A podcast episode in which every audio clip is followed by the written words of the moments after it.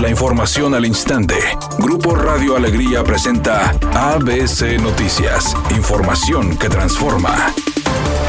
El secretario de Salud en el Estado, Manuel de la O, informó que no se tiene contemplado cerrar negocios y aplicar restricciones los días 24 y 31 de diciembre, afirmando que si se relajan las medidas en el transcurso de estas semanas, el Consejo de Seguridad de Salud puede tomar acciones más drásticas y cerrar. Por otra parte, dijo que durante el pasado fin de semana se realizaron más de mil visitas y se cerraron 203 establecimientos formales e informales, señalando que los próximos fines de semana actuarán con más firmeza. El sistema de agua potable de Nuevo León es considerado el mejor a nivel nacional. Así lo aseguró el titular de Agua y Drenaje de Monterrey, Gerardo Garza, quien indicó que en este diciembre la entidad conserva la calidad de agua potable los 365 días del año en todos los puntos de la red. En otro tema, el funcionario dio a conocer que la presa Libertad estará lista en el año 2023. Proyectada para concluir en agosto de 2023, lo que como arrancó la obra y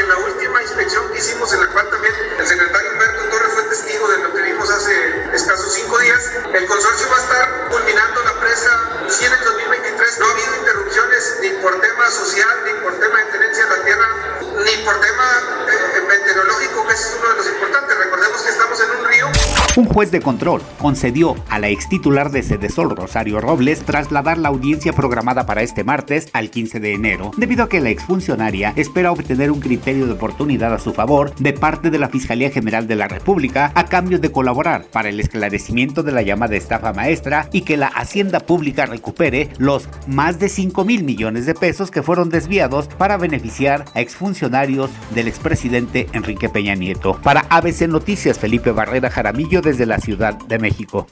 Editorial ABC con Bernardo Pérez. En Nuevo León la pandemia ha dejado sin empleo a unos 100 mil trabajadores, entre formales e informales. La decisión que tomó el Estado de restringir los horarios de apertura en comercios y restaurantes le pega, primero que nada, al empleo, pues al haber menos negocio siempre llegan los recortes. Por otro lado, no podemos olvidar que atravesamos una grave crisis de salud y que ahorita evitar contagios y muertes es la mayor prioridad, pero las decisiones del gobierno pueden afectar aún más a nuestra economía y no deben tomarse sin escuchar con gran apertura y detenimiento a los negocios afectados.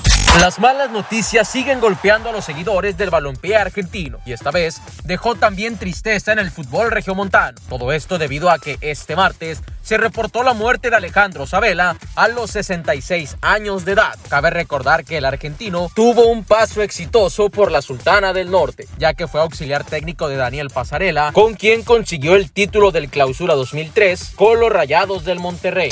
El actor George Clooney fue premiado por el Museo de Arte Moderno MoMA de Nueva York en una gala virtual presentada por Chanel con varios artistas por su labor humanitaria y artística. George Clooney fue galardonado el lunes como parte de la ceremonia 2020, acompañado de estrellas como Bradley Cooper y Tilda Swinton, quienes aplaudieron su trayectoria y su sensibilidad y apoyo social.